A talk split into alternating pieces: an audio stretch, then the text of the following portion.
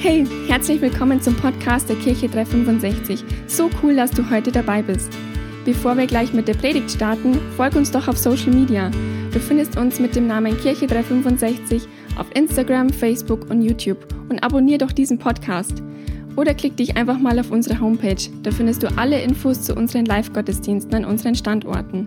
Komm unbedingt vorbei. Ich verspreche dir, es wird sich lohnen. Und egal von wo du gerade zuhörst, wir hoffen, dass diese Botschaft zu dir spricht. Ich bin übrigens die Sami und wir wünschen dir jetzt viel Spaß beim Zuhören. Einen wunderschönen guten Morgen auch nochmal an dieser Stelle an dich, wenn du jetzt über einen Podcast mit dabei bist. Die hier Anwesenden haben schon eine Begrüßung bekommen, aber jetzt auch du. Schön, dass du mit dabei bist. Herzlich willkommen.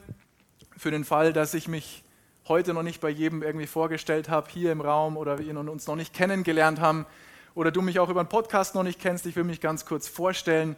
Mein Name ist Manuel Berger. Ich bin Teil des pastoralen Leitungsteams der Kirche 365, einer Kirche mit mehreren Standorten, aktuell sechs Stück an der Zahl: Trostberg, Mühldorf, Erding, Altötting, München und Eggenfelden. Sechs Stück und da kommen noch mehr dazu in der Zukunft. Und ähm, ich bin nicht nur im pastoralen Leitungsteam der Kirche 365, sondern ich darf hier eben den Standort oder das neueste Startup der Kirche 365 in München leiten. Bin verheiratet mit meiner Frau, der Sarah. Gemeinsam haben wir zwei Mädels, zwei Kinder. Einmal die Sophie Grace mit fast vier Jahren und die Magdalena jetzt mit noch nicht mal ganz drei Wochen. Okay, kein kleines Küken. So viel mal zu mir oder zu uns, das Wichtigste in Kürze. Und wenn du eine Bibel dabei hast in Papierform oder du hast eine App auf dem Handy, dann zück die doch gleich mal, darfst du sie gleich rausholen. Ich möchte nämlich mit uns gleich zu Beginn reinstarten in ein paar Verse aus dem Alten Testament der Bibel. Das Alte Testament, wenn du es nicht weißt, ist der erste Teil von der Bibel, Neue Testament der zweite Teil. Wir starten vorne im ersten Teil der Bibel und zwar möchte ich mit uns lesen ein paar Verse aus dem Buch Josua. Josua kommt so nach den fünf Büchern Mose und dann kommt Josua so ungefähr und äh, Kapitel 6, Josua Kapitel 6 ab Vers 1 will ich mit euch mal ein paar Verse lesen. Da heißt es, in Jericho hatte man aus Angst vor den Israeliten sämtliche Tore fest verriegelt. Niemand kam heraus oder hinein. Da sprach der Herr zu Josua, ihr werdet sehen, ich gebe die Stadt, ihren König und seine Soldaten in eure Gewalt. Sechs Tage lang sollt ihr jeden Tag einmal mit allen kampffähigen Männern um die Stadt ziehen. Nehmt die Bundeslade mit. Lasst sieben Priester mit Widderhörnern in der Hand vor ihr hergehen.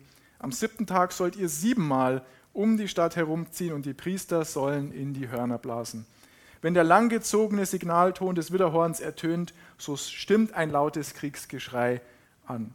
Dann wird die Stadtmauer einstürzen und ihr könnt von allen Seiten nach Jericho eindringen. So viel mal dazu, so viel mal bis hierhin. Ich weiß nicht, wie es dir geht, wenn du diese Geschichte vielleicht zum ersten Mal gehört hast oder jetzt gelesen hast. Ich finde, das ist eine ziemlich krasse Story, die uns die Bibel hier beschreibt. Aber vor allem verbirgt sich in diesen Versen, die wir gerade gelesen haben, da aus dem Alten Testament, verbirgt sich ein ja, ziemlich powervoller Punkt oder eine Lektion, über die ich heute ein bisschen mit uns sprechen möchte.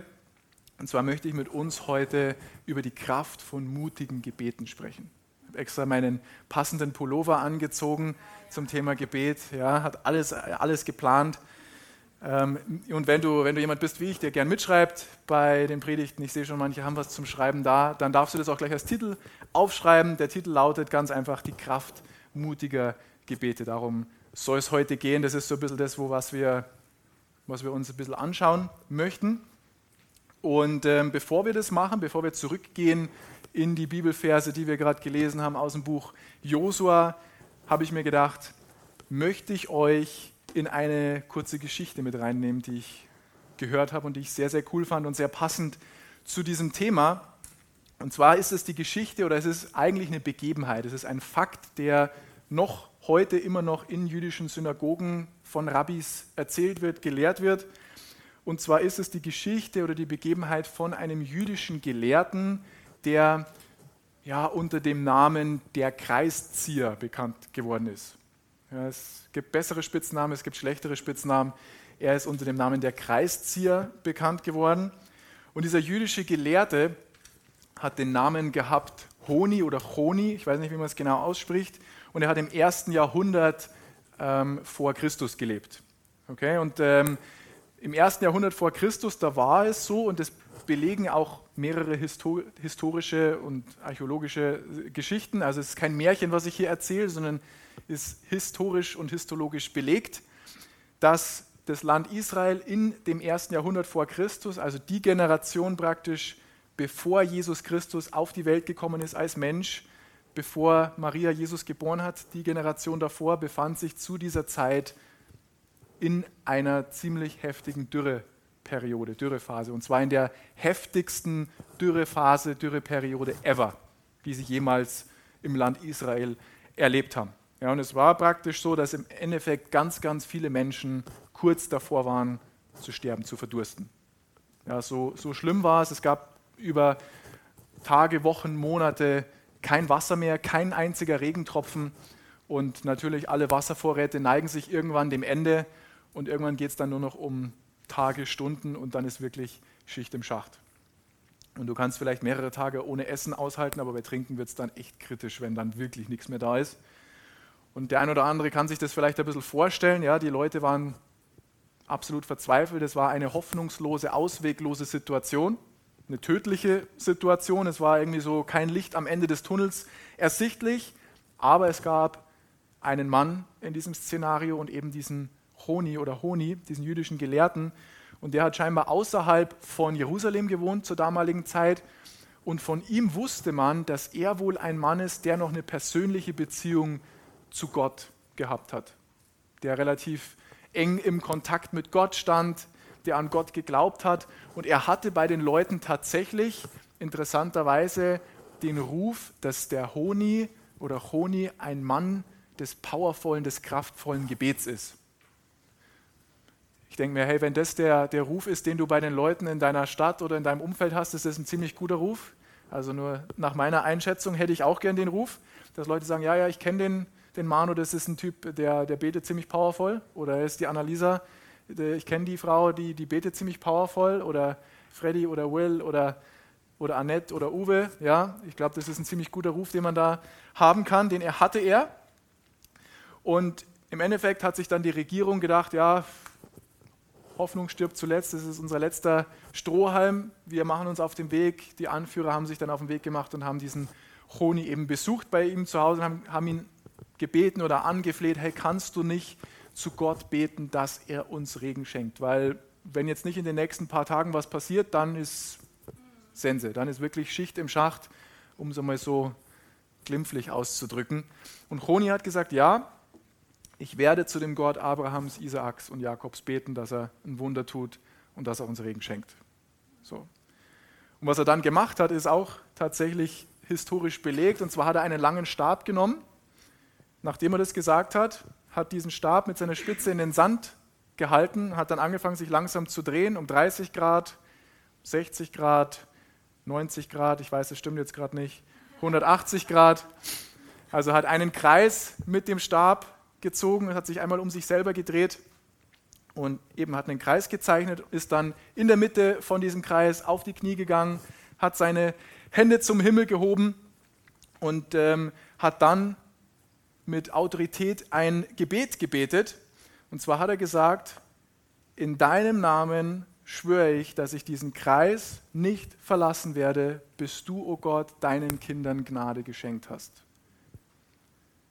In deinem Namen schwöre ich, dass ich diesen Kreis nicht verlassen werde, bis du deinen Kindern Gnade geschenkt hast. Das hat er gebetet, voller Autorität. Und das Krasse ist, in dem Moment, und das belegen auch verschiedene Dokumente, in dem Moment, wo das Gebet seine Lippen verlassen hat, wo Honi das gebetet hat, in dem Moment hat es augenblicklich angefangen zu tröpfeln. Und alle Leute waren natürlich komplett fassungslos, was hier eigentlich gerade passiert. Sie haben seit Monaten keinen Regentropfen mehr gesehen, keinen Regen mehr gesehen und kaum betet dieser Mann, schon fängt es an zu regnen, schon fängt es an zu tröpfeln und sie flippen voll aus und sie machen Party und sie jubeln und sie feiern. Und Honi sagt gar nichts, ist immer noch in seinem Kreis drin. Und während die alle schon so halb am Eskalieren sind und es kommen immer mehr Leute und hey, was ist denn hier los? Und hey, hast du es mitgekriegt und hat gebetet und jetzt regnet es und wow, was geht ab? Ähm, auf einmal erhebt der Honi nochmal seine Stimme, wird nochmal laut und sagt zum zweiten Mal was, betet zum zweiten Mal, sitzt immer noch in seinem Kreis und sagt, mein Gott, nicht für eine solche Art von Regen habe ich gebetet. Ich habe gebetet für Regen, der jedes Tal und jede Zisterne füllt, o Gott von Abraham, Isaak und Jakob. Und kaum hat er das gesagt, hat sich dieses Tröpfeln in einen ultimativen Regenguss verwandelt. Okay? Und ich kann es mir nicht vorstellen, ich habe sowas noch nicht erlebt, aber laut Augenzeugenberichten war kein Regentropfen kleiner wie ein Ei. Also so massiv muss es da runtergebechert haben vom, vom Himmel. Ich habe uns auch mal ein Bild mitgebracht, was ich gefunden habe, ein Gemälde, was das ein bisschen darstellt. Ja, wir sehen den Choni da in dem Kreis stehen und es bechert wie aus Eimern. Ich weiß zwar nicht, wie diese Bücher noch trocken bleiben, aber ähm, so eine, eine Grafik oder ein Gemälde, was jemand versucht hat, da anzufertigen zu diesem Szenario. Und als es dann angefangen hat, so richtig zu schiffen, ja, wenn dann so ein richtiger Wolkenbruch losgeht, dann merkst du auch, okay, wenn es lange nicht geregnet hat, ist es ja nicht ungefährlich. Weil der Boden, wir haben das jetzt dieses Jahr auch mitgekriegt mit der Flut im, in Nordrhein-Westfalen, der, der Boden kann diese Wassermassen ja gar nicht so schnell aufnehmen. Und die Leute haben dann gemerkt, oh, oh, jetzt ist nicht ungefährlich, was hier passiert, und sind dann Richtung Tempelberg geflitzt, um sich halt hoch in Sicherheit zu bringen vor einer potenziellen Flut, die dann kommt. Aber Choni ist immer noch sitzen geblieben, sitzt immer noch in diesem Kreis, wahrscheinlich in einem relativ matschigen Kreis, den er da vorher in den Sand gemalt hat. Und zum dritten Mal erhebt er seine Stimme, fängt an zu beten und sagt, mein Gott, nicht für einen solchen Regen habe ich gebetet. Ich habe gebetet für den Regen deiner Gunst, deines Segens und deiner Güte. Und wie wenn du dir vorstellst, wie wenn du so einen Wasserhahn hast, der auf volle Pulle aufgedreht ist ähm, und der dann so ein bisschen wieder zurückgedreht wird, so war plötzlich dieser Regenguss, der runtergebrettert ist, hat sich verwandelt einfach in einen angenehmen Regenschauer. Und dieser Regenschauer hielt dann mehrere Tage an, sodass der Boden auch in der Lage war, das Wasser gut aufzunehmen, dass keine Flut gekommen ist, dass niemand zu Schaden gekommen ist. Der Boden wurde gut genährt von dem Wasser und letztendlich wurde dadurch eine ganze Generation vor, vor dem Tod, vor dem Verdursten gerettet. Sie haben überlebt durch das Gebet dieses einen Mannes, einfach weil ein Mann einen Gebetskreis in den Sand gemalt hat und einfach weil ein Mann gesagt hat, Herr, ich verlasse diesen Gebetskreis, ich verlasse diesen Ort nicht, bevor du nicht mein Leben, das Leben meiner Familie, mein Land, meine Nation und auch meine Generation gerettet hast vor, vor dem Tod. Weil er wusste, dass das eben nicht Gottes Wille ist, was hier gerade passiert. Und ich fand diese Story ziemlich, ziemlich heftig, ziemlich krass. Was uns diese Geschichte oder was uns diese Begebenheit aber auch zeigt, und das ist so ein bisschen der, der Punkt heute, Gott ehrt das, wenn wir mutige Gebete beten. Gott steht drauf, wenn wir mutige Gebete beten. Es ist gut, wenn wir auch mal so, ja, vielleicht ein bisschen angstvolle Gebete beten oder so Mini-Gebete beten, aber Gott mag es, wenn wir ihn richtig challengen im Gebet. Wenn wir Sachen beten, die richtig mutig sind. Zum Beispiel, wenn wir beten, dass sich das Rote Meer teilt, so wie Moses gemacht hat. Das ist auch ein mutiges Gebet gewesen. Oder wenn wir, wie Josua, kannst du auch in der Bibel nachlesen, Josua hat, ähm, hat zur Sonne gesprochen. Er hat gesagt, hey Sonne, du darfst jetzt einen Tag nicht untergehen. Ähm, die Story erzähle ich jetzt nicht, aber Interessanterweise bestätigt uns die Wissenschaft, dass im Sonnenkalender ein Tag fehlt, an dem aus unerklärlichen Gründen die Sonne nicht untergegangen ist. Also die Wissenschaft bestätigt uns, dass es wohl einen Tag gab, seit es, ich weiß nicht, wie die das da machen mit, mit Sonne und Kalender und so, ähm, aber dass es wohl einen Tag gab, wo, warum auch immer, die Sonne nicht untergegangen ist. Ja? Die Bibel sagt uns, woran das lag, aber das war auch ein mutiges Gebet. Oder wenn wir wie bei unserem Hauptpastor, dem Robert, da kommt eine Diagnose mit Krebs, wenn wir dafür beten und glauben, dass Gott ihn heilt, obwohl die prozentuale Überlebenschance nicht sonderlich groß war mit dieser Diagnose, und dass wir glauben, hey Gott, du willst, dass, dass Pastor Robert gesund ist, dass er wusste, dass Gott will, dass er gesund ist und dass er vor allem wieder zu voller Kraft kommt und zu voller Gesundheit und nicht irgendwie den Rest seines Lebens dahin vegetiert, sondern dass er wieder voll, voller Energie ist und Du kannst es gerne auf YouTube anschauen. Er hat jetzt zwei Predigten gepredigt, von Krebs geheilt. Jede Krebszelle in seinem Körper ist weg. Schwarz auf weiß, medizinisch bestätigt. Er ist kerngesund. Ja, wenn du da jemanden kennst, der auch mit sowas struggelt, leite ihm diese Predigten gerne weiter. Sie werden auf jeden Fall eine Ermutigung sein. Ähm, selbst ich habe sie ermutigend empfunden, obwohl ich noch keine und ich brauche auch nicht so eine Diagnose, obwohl ich sie nicht habe. Aber es ist für jeden von uns eine Ermutigung. Okay? Also Gott ehrt das, wenn wir mutige Gebete beten. Und ich weiß nicht, ob du oder ob wir uns dessen immer bewusst sind. Mir ist das in der Vorbereitung wieder ganz neu klar geworden, aber deine und meine, unsere Gebete sind Voraussagungen oder sind eigentlich vielmehr Prophezeiungen von unserer Zukunft. Unsere Gebete sind Prophezeiungen von unserer Zukunft.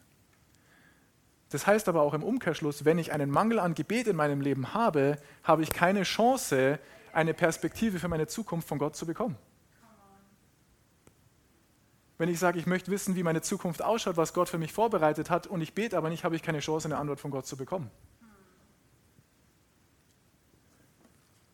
Und die einzige Zukunft, die du, die ich, die wir und auch die unsere Familie haben werden, hängt ab von den Gebeten, die wir heute beten.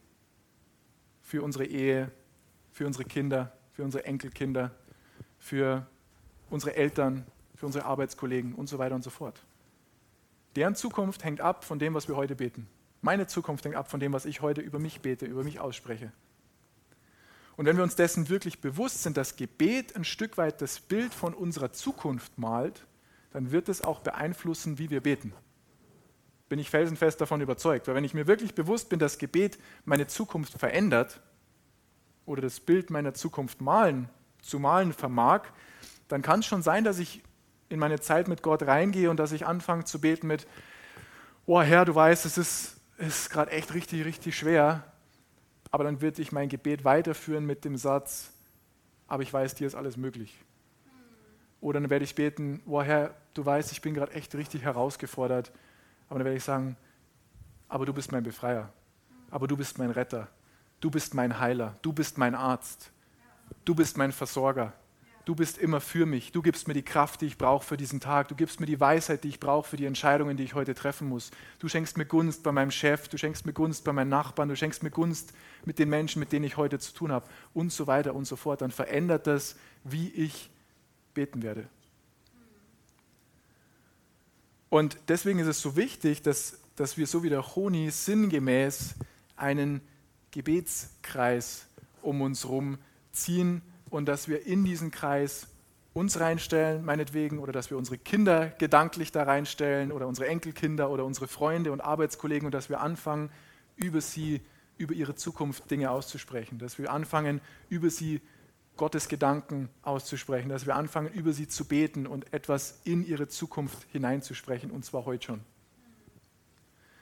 Und als Beispiel ist es so, dass, dass ich das auch immer wieder mache über, über unsere Mädels über Magdalena und über Sophie Grace, dass ich sage, Herr, du hast gesagt, deine Augen sind auf mich gerichtet. Und in Jesu Namen stelle ich jetzt Sophie Grace und Magdalena in diesen gedanklichen Gebetskreis rein und ich spreche aus, dass jeder böse Einfluss, jeder schlechte Einfluss sich aus ihrem Leben fernhalten wird und dass sich jeder schlechte, jeder, jede Person, die ihnen Schlechtes will, darf sich ihnen nicht nahen, darf ihnen nicht schaden und ich rufe die Personen rein, die guten Personen, die du für ihr Leben vorbereitet hast, aufgrund der Bestimmung, die du für sie hast. Ich rufe sie rein in ihr Leben und ich spreche aus, dass sie zur richtigen Zeit am richtigen Ort sein werden, umgeben von den richtigen Menschen und dass sie die guten Werke tun werden, die du für sie vorbereitet hast. Als Beispiel. Und das können wir für unsere Kinder beten, das können wir für unseren Ehepartner beten, das können wir für unsere Enkelkinder beten, für unsere Freunde, unsere Nachbarn. Aber es ist wichtig, dass wir es beten. Weil wenn wir es nicht tun, dann macht es keiner dann macht es keiner. Und Gott hat uns diese Menschen in unser Umfeld gestellt, dass wir einen Unterschied machen, eine Kultur prägen für ihr Leben. Pastor Sebastian hat über Kultur letzte Woche gesprochen. Das ist ein Stück weit, wie wir Kultur prägen können. In unserem Haus, in unserem Freundeskreis. Wir nehmen Einfluss da, wo wir sind. Und da brauche ich keine datenschutzrechtliche Einverständniserklärung. Das kann ich einfach so machen. Okay?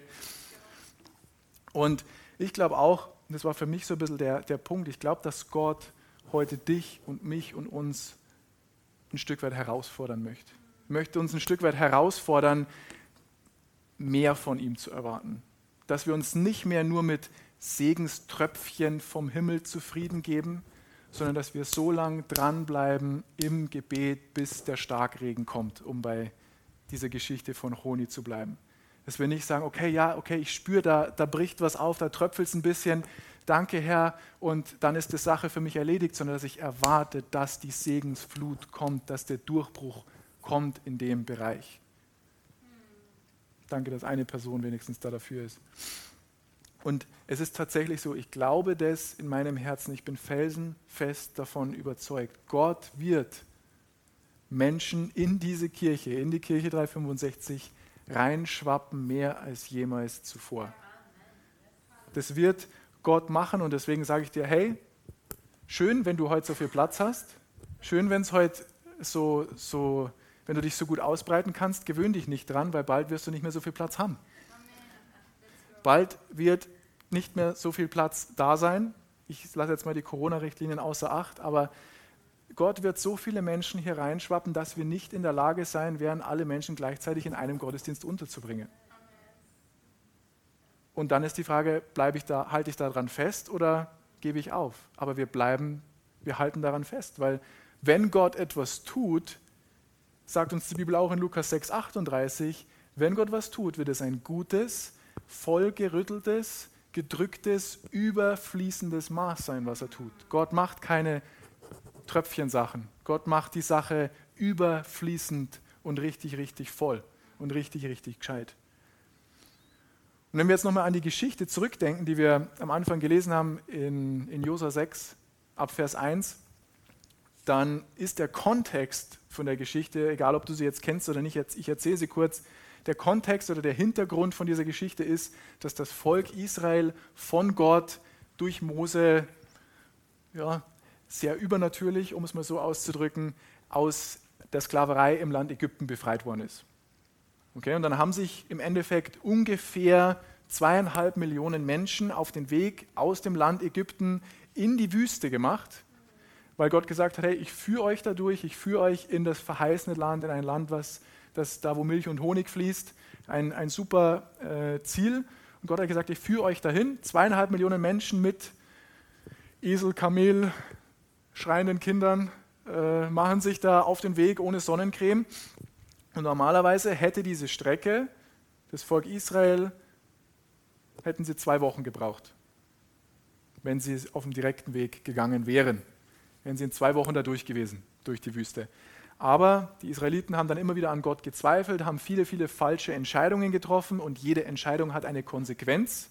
Hat nichts daran, dass Gott dann irgendwie schuld wäre, sondern jede Entscheidung hat einfach eine Konsequenz. Viele falsche Entscheidungen, viele schlechte Konsequenzen hat dazu geführt, dass das Volk Israel keine zwei Wochen, keine drei Wochen, keine vier Wochen gebraucht hat, um das verheißene Land zu erreichen, sondern 40 Jahre. Super.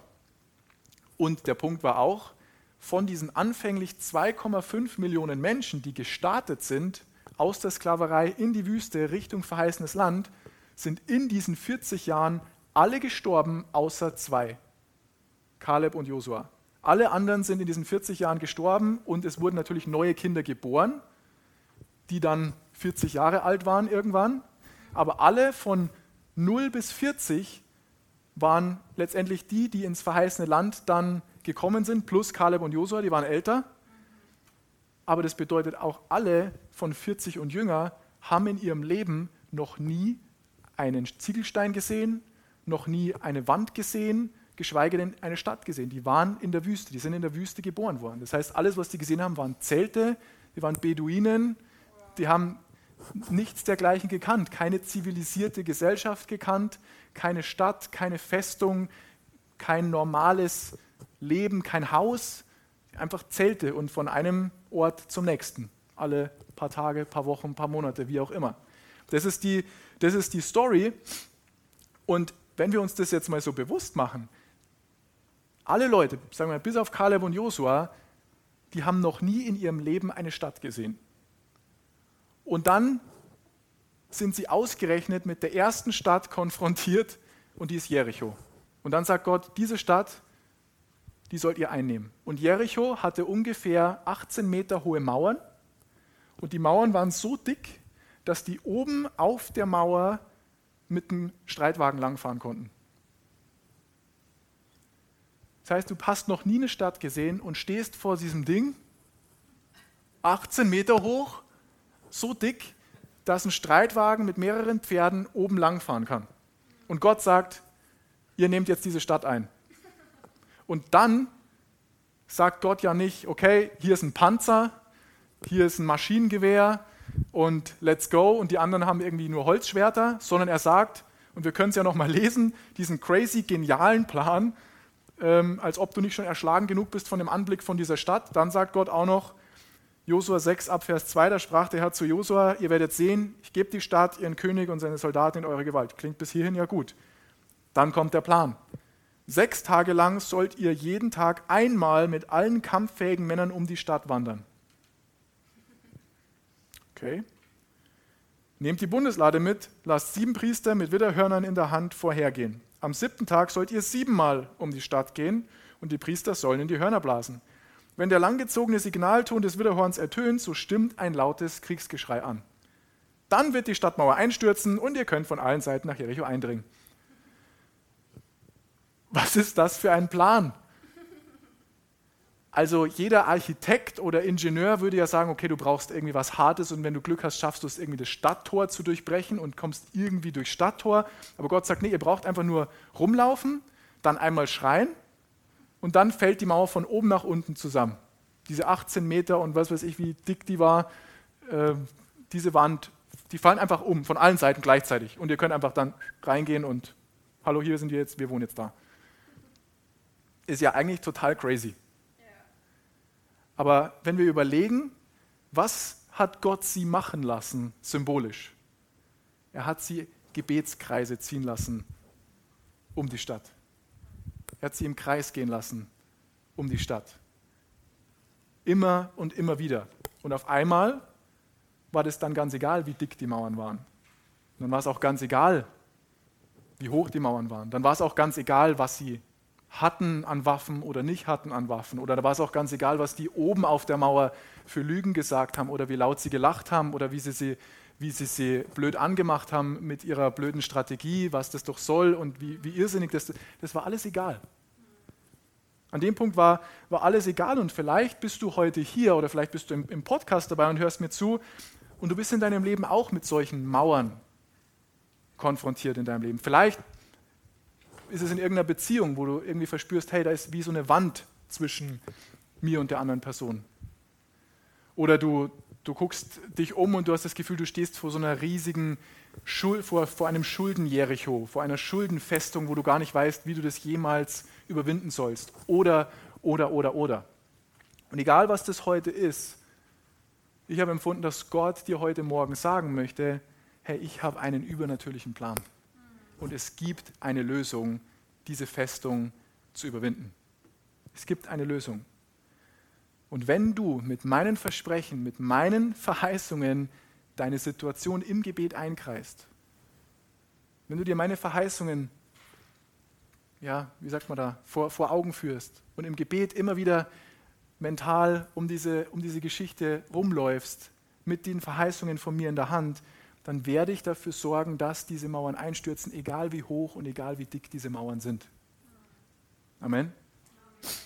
Weil alles, was du im Gebet einkreist, in Anführungszeichen, wo du immer wieder eine Runde gehst, wo du immer wieder zu Gott kommst, wo du nicht nachlässt, wo du deinen Fokus drauf richtest, wo du ernst nimmst, wo du mutig bist und wo du betest, sagt Gott, hey, da setze auch ich meinen Fokus drauf. Das kreis auch ich ein. Und dann gehst du nicht alleine, sondern dann schicke ich meine himmlischen Herrscher mit dir mit, die diese Sache einkreisen und diese Sache einnehmen. Und das bestätigt uns auch, auch Gott zum Beispiel im Psalm 34, Vers 8. Da heißt es, der Herr oder der Engel des Herrn umgibt, umgibt alle mit seinem Schutz, die Gott achten und ehren, und er rettet sie aus der Gefahr. Er rettet dich aus der Gefahr. Er rettet dich vor dieser Festung, vor dieser Burg, vor dieser Mauer, vor dieser Wand, vor der du in irgendeinem Bereich deines Lebens vielleicht gerade stehst. Egal ob es Beziehung ist, egal ob es Finanzen sind, egal ob es Gesundheit ist, egal ob es eine Situation in der Arbeit ist, Gott weiß es. Und Gott weiß aber auch, es gibt eine Lösung. Und wenn du heute Morgen hier bist Und du bist an dem Punkt oder du bist im Podcast dabei und du hörst mir zu und du bist an dem Punkt, wo du sagst, ja Manuel, ganz ehrlich, ich glaube, ich, ich, glaub, ich brauche Gott in meinem Leben. Weil dieses Jericho, wie auch immer das bei mir ausschaut, ich habe es probiert und habe versucht, ein paar Kieselsteine an diese Mauer zu schmeißen, aber irgendwie ist die nicht umgefallen. Ich habe alles probiert, ich bin mit dem Kopf versucht, durch die Wand zu rennen. Ich habe versucht, drüber zu klettern, ich habe versucht, rumzulaufen, ich habe versucht, einen anderen Eingang zu finden. Ich komme nicht durch. Und ich glaube, ich brauche da echt übernatürliche Hilfe. Und wenn du, wenn du das bist, egal ob du jetzt hier im Raum sitzt oder ob du im Podcast dabei bist, ich hatte das in der Form noch nie in der Predigtvorbereitung. Ich habe ganz stark empfunden, dass ich dir heute Morgen sagen soll oder dich wissen lassen soll, dass Jesus auch um dich und um deine Situation schon vor Jahren einen Gebetskreis gezogen hat. Dass er schon vor Jahren für dich und für deine Situation gebetet hat. Weil er sich nichts sehnlicher wünscht, dass du heute die Entscheidung treffen kannst, zu Gott zu kommen, den Weg mit ihm zu gehen und einen Neustart zu machen. In dem Bereich oder in deinem Leben. Und in Johannes 17, Vers 20 im Neuen Testament können wir das lesen. Da hat Jesus für dich und für mich und für uns gebetet. Und ganz besonders für dich, wenn du noch keine Entscheidung für Jesus bisher getroffen hast. Ich möchte es vorlesen. Und du kannst dir das bewusst machen. Jesus hat das für dich vor über 2000 Jahren gebetet. Und er betet das immer noch. Betet Gott zum Vater. Er sagt, ich bitte, aber nicht nur für sie, sondern auch für alle, die durch ihre Worte von mir hören werden und an mich glauben. Sie alle sollen eins sein, genauso wie du, Vater, mit mir eins bist. So wie du mit mir bist und ich mit dir bin, so sollen auch sie in uns fest miteinander verbunden sein. Dann wird die Welt glauben, dass du mich gesandt hast. Deshalb habe ich ihnen auch die Herrlichkeit gegeben, die du mir anvertraut hast, damit sie die gleiche enge Gemeinschaft haben wie wir. Ich bleibe in ihnen und du bleibst in mir. Genau so sollen auch sie vollkommen eins sein. Dann wird die Welt erkennen, dass du mich gesandt hast und dass meine Jünger, dass du meine Jünger liebst, wie du mich liebst. Gott liebt dich genauso, wie er Jesus liebt. Mach dir das mal bewusst. Vater, ich möchte, dass alle, die du mir gegeben hast, mit mir dort sind, wo ich sein werde. Und Gott hat Jesus alle Menschen gegeben. Das ist Jesus sehnlichster Wunsch, dass du mit ihm da sein kannst, wo er ist.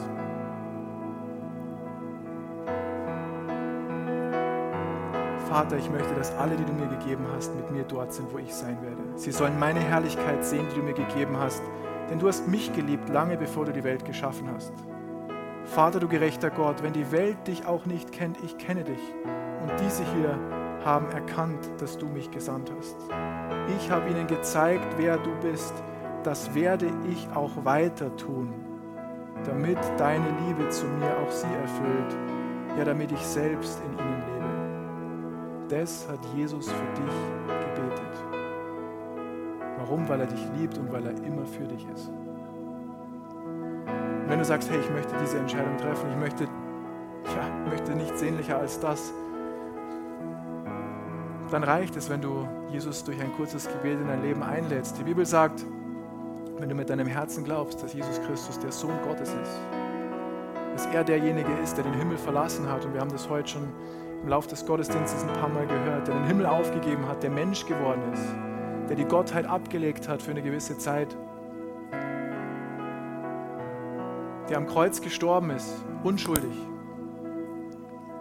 und der von den Toten auferstanden ist, damit wir eine Beziehung zu Gott haben können, zum Vater haben können. Wenn du das glaubst und mit, deinen, mit deinem Mund bekennst, dass du das ja, mit, deinen, mit deinen Lippen bekennst und aussprichst, dann sagt Jesus, hey, ich komme in dein Leben. Ich unterstütze dich, ich bin bei dir. Meine himmlischen Herrscher sind bei dir. Und du wirst in der Lage sein, meine Stimme zu hören. Du wirst Weisheit haben, die vom Himmel kommt. Du wirst Antworten bekommen auf Fragen. Du wirst Gunst haben. Ich werde dich beschützen. Wir haben das vorher gelesen im Psalm 34. Der Engel des Herrn umgibt alle mit seinem Schutz, die Gott achten und ehren, und er rettet sie aus jeglicher Gefahr. Deswegen, ich werde ein kurzes Gebet vorbeten, Satz für Satz. Wenn du das bist, bet mir das mit lauter Stimme mit und jeder, der das Gebet schon mal gebetet hat, betet auch mit als Unterstützung, weil wir auch da immer für dich sind. Himmlischer Vater, ich danke dir, dass du mich liebst. Und Jesus, ich habe gemerkt, ich brauche dich. Es tut mir leid, dass ich bisher vor dir davongelaufen bin. Dass ich es allein probiert habe und dass ich gedacht habe, ich kann es besser.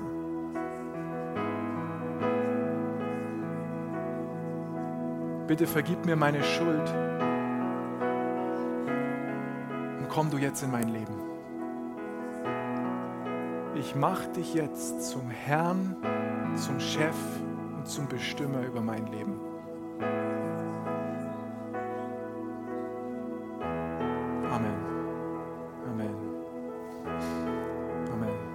Bevor wir in das letzte Lied reingehen, möchte ich auch diese Predigt oder diese Botschaft abschließen. Der eine oder andere kennt das. Ich bin, ein, bin jemand, der ganz gern noch Action Steps ans Ende hinzufügt. Normalerweise zwei Stück für diese Predigt habe ich einen Action Step, den ich uns mitgeben möchte. Und der lautet einfach nur, mach einen Gebetskreis. Mach einen Gebetskreis. Und was ich damit meine ist, hey, lasst uns als Kirche 365 oder lasst uns lasst uns als Eltern, lasst uns als Großeltern, lasst uns als Freunde damit beginnen, dass wir ja, gedanklich einen, einen Kreis ziehen um unsere Kinder, um unsere Nichten, Neffen, Enkel, Familienangehörigen, um unsere Arbeitskollegen, um unsere Freunde, um die Menschen, die Gott in unser Leben gestellt hat. Und lasst uns anfangen, Gottes Wahrheiten in ihr Leben reinzusprechen. Lasst uns ihre Zukunft bestimmen durch unsere Gebete. Lasst uns ihre Zukunft beeinflussen. Lasst uns dafür beten, dass schlechte Einflüsse aus ihrem Leben fernbleiben, dass die guten, richtigen Personen Platz haben in ihrem Leben, dass sie mit den richtigen Personen zur richtigen Zeit in Kontakt kommen. Lasst uns beten für unseren Stadtteil, für Obersendling, für Forstenried, für Fürstenried, für Thalkirchen, für Sollen, für Grünwald, für Germering, Fürstenfeldbruck und so weiter und so fort.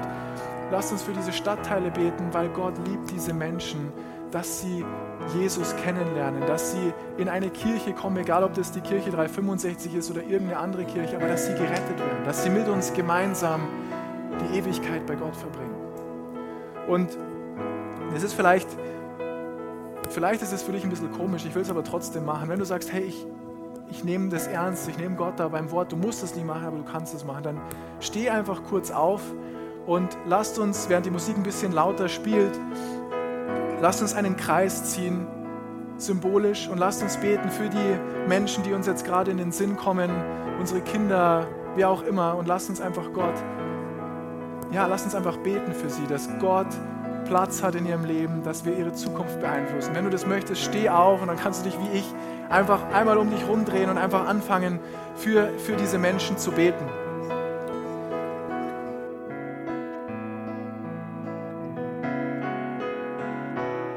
Ich danke dir für meine Familie. Ich stelle sie jetzt in diesen Gebetskreis, Vater. Und ich danke, dass du sie liebst von ganzem Herzen. Ich spreche aus, dass sie zur richtigen Zeit am richtigen Ort sein werden. Ich danke für, für meine Ehe. Ich danke für Sarah. Ich danke dass du uns beschützt, dass du uns bewahrst, dass du mir die Kraft gibst und die Fähigkeit, sie mit deiner Liebe zu lieben und dass durch unsere Liebe zueinander Menschen zu dir finden, Jesus. Stell sie unter deinen Schutz.